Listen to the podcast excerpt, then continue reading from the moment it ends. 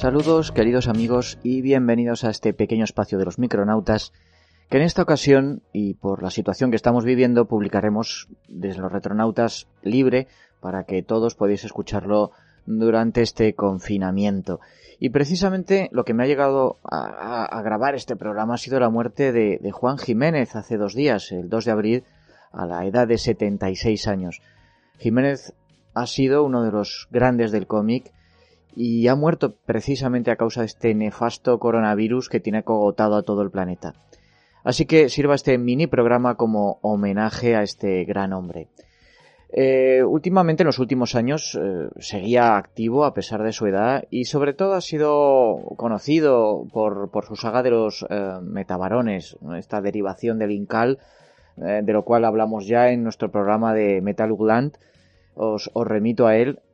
Pero Juan Jiménez es una, profesional que lleva muchísimos años en el, en el cómic y que ha tenido varias obras de ciencia ficción destacables. Yo no me voy a meter con los metabarones, entre otras cosas creo que ya lo dejé entonces bastante claro porque a mí Jodorowsky no me gusta demasiado, aunque reconozco que el trabajo que hizo Jiménez para, para esta colección es absolutamente espectacular. Yo me voy a ir más atrás y voy a recuperar un, trío de, obras de ciencia ficción que se publicó aquí en España hace años por Toutain eh, y que me parece que son obras bastante rescatables, aunque quizá no tengan un arte tan depurado como el que hemos podido ver en, en, esta, en esta saga de los eh, metabarones. Y el primero de ellos es nada menos que La Estrella Negra de 1979. Eh, la explosión de Star Wars en 1977 tuvo unas eh, enormes consecuencias para la ciencia ficción en todos sus ámbitos. Y el cómic, claro, no fue una excepción. Eh, fueron unos años en los que las aventuras espaciales volvieron a ponerse de moda y muchos autores o bien se sintieron inspirados por la historia de George Lucas eh, y por su estética, o bien decidieron aprovecharse descaradamente de aquella fiebre.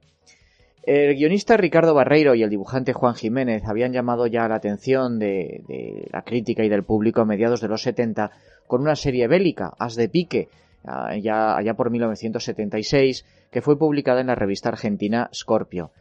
Eh, decididos a probar suerte en el mercado europeo, donde ya habían recibido comentarios elogiosos, se trasladan a España, a Italia, a Francia, intentando obtener algún encargo. Y reciben el visto bueno de una editorial francesa para la realización de una historia autoconclusiva de ciencia ficción. Pero el guion de Barreiro se retrasa, por lo que Jiménez se vio obligado a terminar el álbum en un plazo muy ajustado y encima aplicando el color directo, una técnica nueva para él. Todos sus esfuerzos, por desgracia, son en vano porque cuando presentan la historia, la estrella negra, la editorial ha dejado de estar interesada. Al final sería Glenad la que publicaría el álbum en 1979. Eh, como he dicho antes, mm, en España se publicó eh, por parte de Toutain en 1985. La historia nos presenta a Braxtor, que es un misterioso personaje de, rostro oculto y que va reclutando a un equipo de personajes eh, marginales, individualistas, que necesitan dinero. La misión que les propone es entrar en una estrella de neutrones y hacerse con los secretos tecnológicos de las naves alienígenas que allí han, naufragado. El grupo está compuesto por el propio Braxtor, mm, un delincuente juvenil con una especial habilidad para sobrevivir en situaciones límite que se llama Speed, Nadia, una joven piloto, y Bran, que es un androide de combate con un sentido ético muy particular. Durante su viaje deben enfrentarse a terroríficos monjes guerreros y zombies extraterrestres, solo para encontrar al final que un traidor se esconde entre ellos. Eh, aquí en esta historia no hay grandes aportaciones, eh, todo lo contrario, eh, sus personajes son tópicos, están muy esquemáticamente desarrollados, el muchacho conflictivo pero de gran potencial que solo espera hallar un objetivo para su existencia. La chica segura de, sí misma que mantiene una relación de amor-odio con, con este Speed. Y un androide que resulta ser más humano que sus propios compañeros. Además, eh, la, narración se encuentra bastante descompensada. Eh, buena parte de la misma se centra en el reclutamiento del equipo y la exposición de la misión, pero la aventura propiamente dicha discurre a un ritmo demasiado acelerado y se, remota, se remata de, forma quizá insatisfactoria. No obstante, eh, se trata de un álbum muy entretenido y, de mejor factura que la media de muchas series de comic book americanas, a menudo más alabadas. Eh, por supuesto, eh, en ello tiene que ver el trabajo de Juan Jiménez, que ya está bien asentado técnicamente, que se desenvuelve sin problemas tanto en el diseño de personajes y, entornos, especialmente las astronaves, como en su pericia narrativa. Incluso el color, que hasta el momento no había explorado y que mejoraría sustancialmente en obras posteriores, está muy bien aplicado y no se limita a rellenar espacios delimitados por la tinta, sino que lo utiliza para completar el, dibujo y componer volúmenes. En resumen, una obra que no es excepcional, no es imprescindible, a menos que se sea seguidor del trabajo de Jiménez, pero que sí está ejecutada de una forma muy competente y con la que se puede disfrutar de una lectura agradable. Eh, en 1982 aparece Cuestión de tiempo. Mm, esto de viajar hacia atrás en el tiempo es, claro, una posibilidad fascinante, pero tiene sus riesgos. Y eso es algo que han reconocido la mayor parte de los autores que han tratado el tema. Por ejemplo, se puede cambiar la historia con consecuencias catastróficas, o igual de malo, puede uno convertirse en parte de ella o quedar atascado en un pasado alternativo. Pero imaginemos por un momento que en el futuro el viaje temporal se convierta en una realidad, puede que incluso cotidiana. El tipo de errores al que nos llevaría nuestra defectuosa naturaleza humana tendrían probablemente poco de épico. Eh, al contrario, el descuido, la desidia, la intriga burocrática, el cansancio, la mala fe o el simple azar darían lugar a situaciones absurdas, chuscas, risibles, pero no por ello de consecuencias menos trágicas. Y eso es lo que Juan Jiménez nos ofrece en esta compilación de historias cortas, la cara más proletaria del viaje en el tiempo. Por ejemplo, en la historieta Bricolaje, un individuo que ha comprado un kit casero de viaje en el tiempo descubre que la única forma de saltar en la corriente temporal es experimentando estrés mental, pero eso solo le sirve para ponerse en una situación mortalmente peligrosa tras otra. En 3D nos cuenta el, el, trágico y estúpido destino de dos reporteros televisivos enviados a la Francia prerevolucionaria en busca de María Antonieta. Express narra una conspiración en el seno de la burocracia temporal para borrar los rastros de un delito utilizando una paradoja temporal.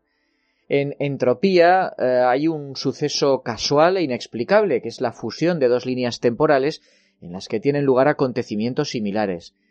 Y en ocho y medio nos ilustra sobre los peligros de dejar tecnología temporal en manos de un desequilibrado.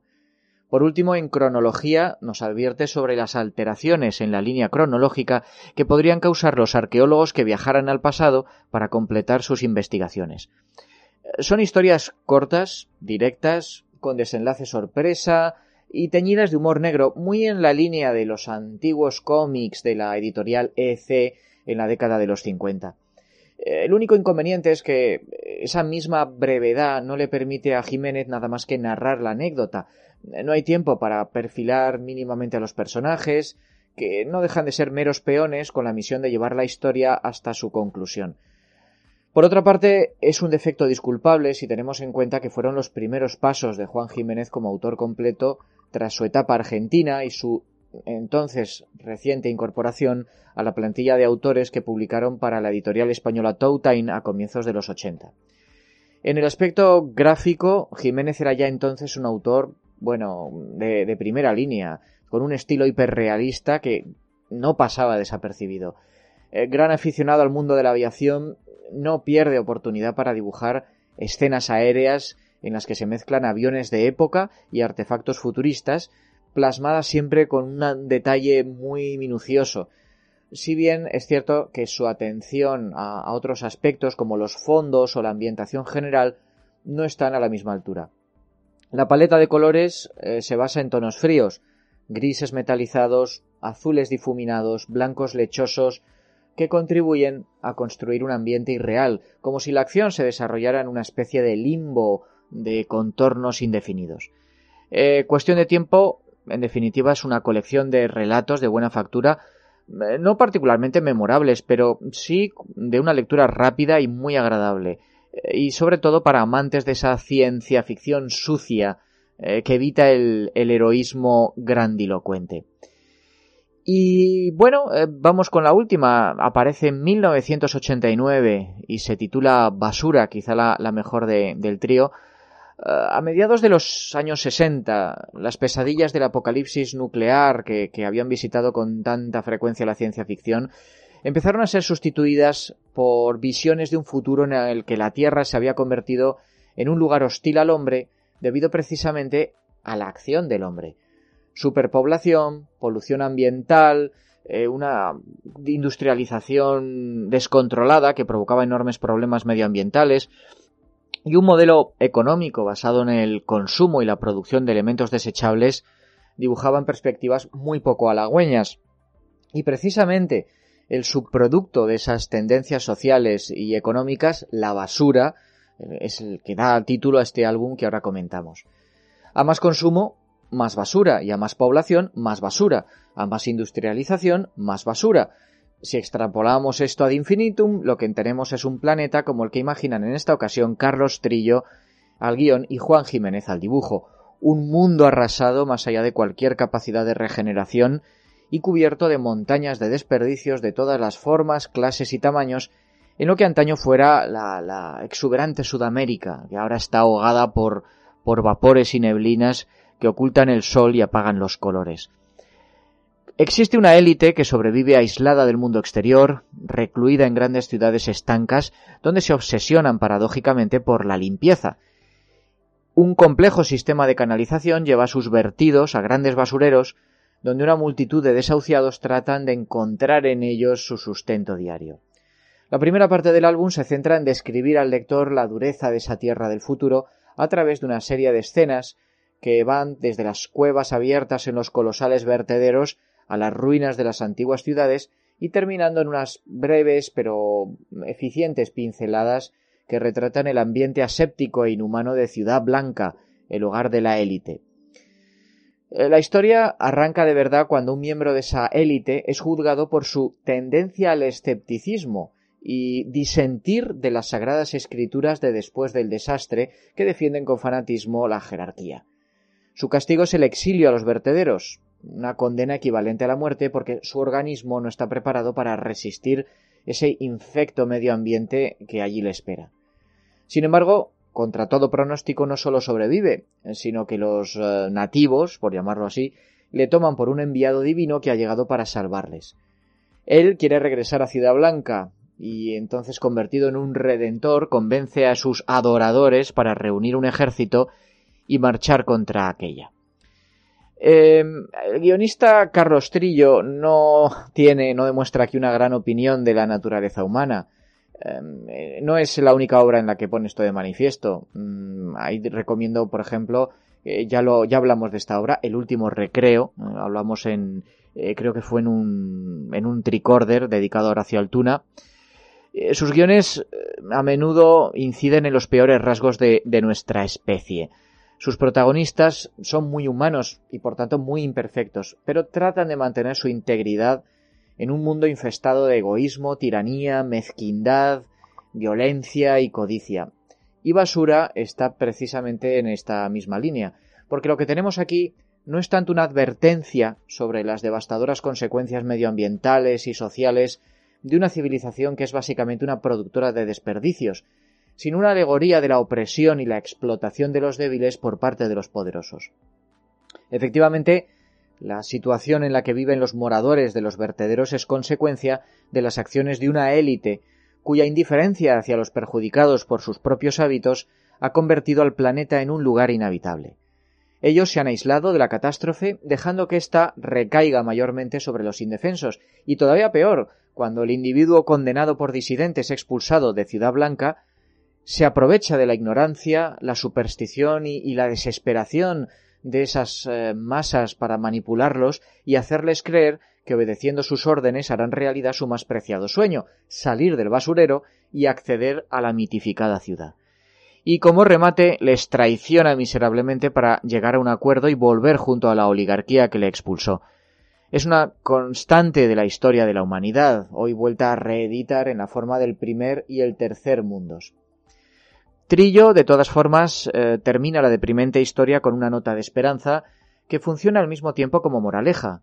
Son los desposeídos los que deben tomar las riendas de su propio destino y no basar sus esperanzas en supuestos mesías de los que no pueden esperar sino mayores males.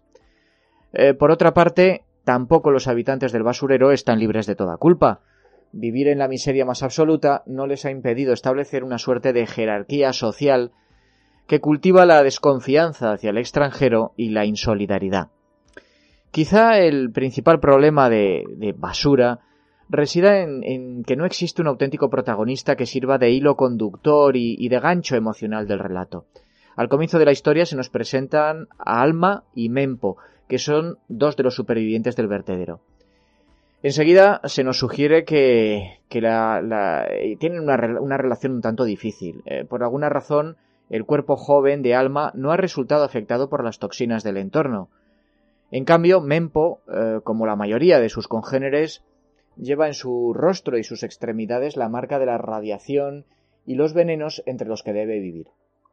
Eh, se deja claro que Mempo está enamorado de su compañera de vagabundeos, pero no sabemos si ella en realidad lo considera como algo más que un amigo. Lo que pasa es que ambos personajes quedan en un segundo plano en cuanto aparece el Salvador de Ciudad Blanca y su peso en el desarrollo de los acontecimientos y el análisis de su relación se diluye hasta casi desaparecer.